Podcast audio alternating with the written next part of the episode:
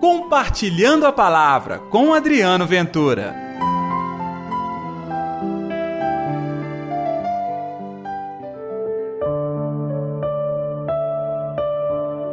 Ficai preparados. Olá, gente, tudo bem? Eu sou Adriano Ventura e coloco no ar agora o nosso Compartilhando a Palavra, o seu espaço diário, o seu podcast em que nós fazemos a proclamação do Evangelho e também você tem aquele tempozinho de reflexão e, é claro, a oração.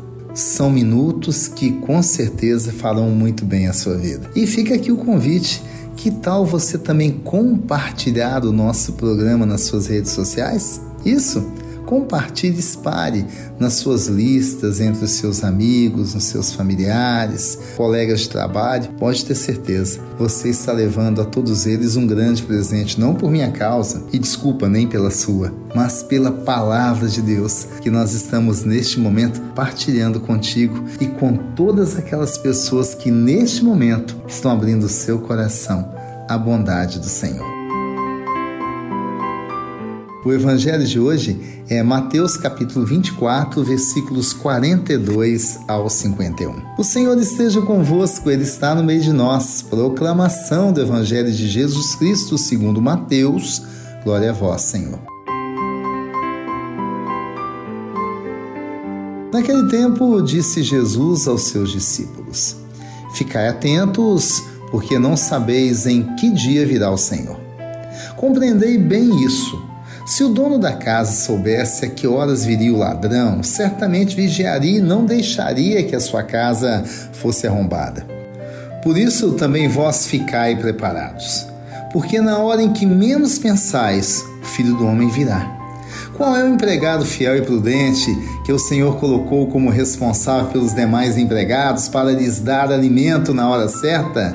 Feliz o empregado cujo Senhor encontrar agindo assim quando voltar. Em verdade vos digo, ele lhe confiará a administração de todos os seus bens.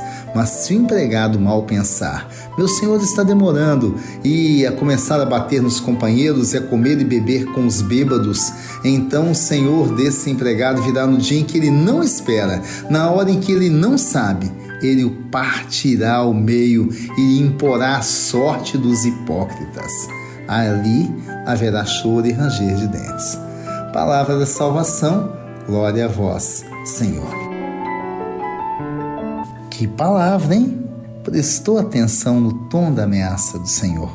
Mas então o que eu devo fazer, meu Deus do céu, para não correr esse risco? Estar atento, vigiar. O vigiar aqui, claro que o Senhor usa o exemplo daquele pai de família que está em casa, atento para evitar que o ladrão chegue ou mesmo dos empregados que estão tomando conta das coisas do seu senhor, mas devem tomar conta direitinho, como se o senhor pudesse chegar a qualquer momento. Fica parecendo a função de um vigia, de um guarda. Mas no fundo, no fundo, do ponto de vista da fé, nós fazemos o mesmo com o nosso coração. Vigiar é prestar atenção nas atitudes. Vigiar é se comprometer de verdade com o Senhor. Que compromisso é esse? Nós chamamos de conversão. Conversão é uma mudança, mas não é mudança para a religião, é mudança de culto. Isso é bonito, isso é um sinal, mas ainda não é conversão.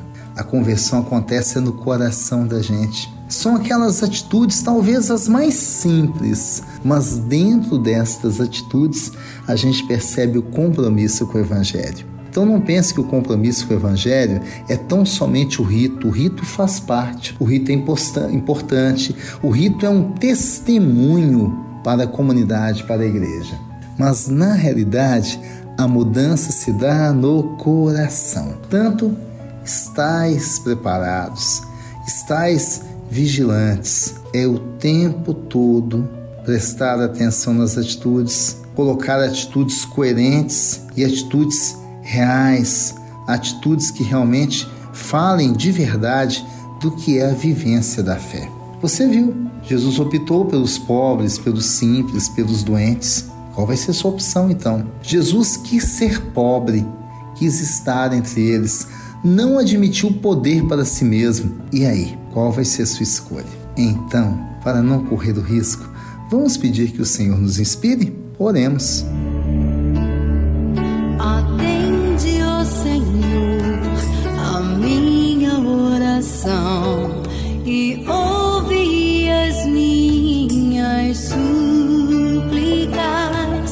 Responde-me, ó Deus, tão justo e fiel. Querido Jesus, nós também queremos estar preparados. Mas o que é estar preparados? Mostra ao nosso coração atitude. Querido Senhor, que o Senhor sempre esteja à nossa frente, conduzindo os nossos passos, inspirando as nossas ações, conduzindo cada vez mais a tua igreja e o teu povo. Em nome do Pai, do Filho e do Espírito Santo. Amém.